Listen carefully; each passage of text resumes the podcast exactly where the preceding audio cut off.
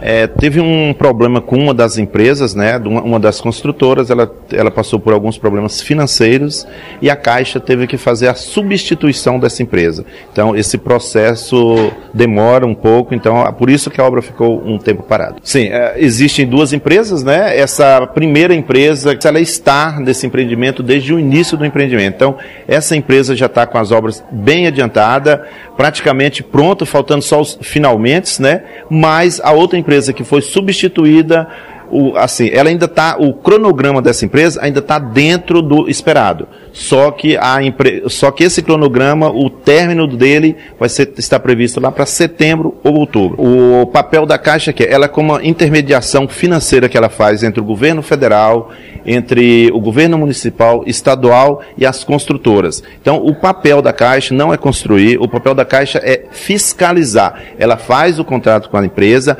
acompanha a obra e fiscaliza para ver se a obra está sendo feita conforme os projetos do empreendimento.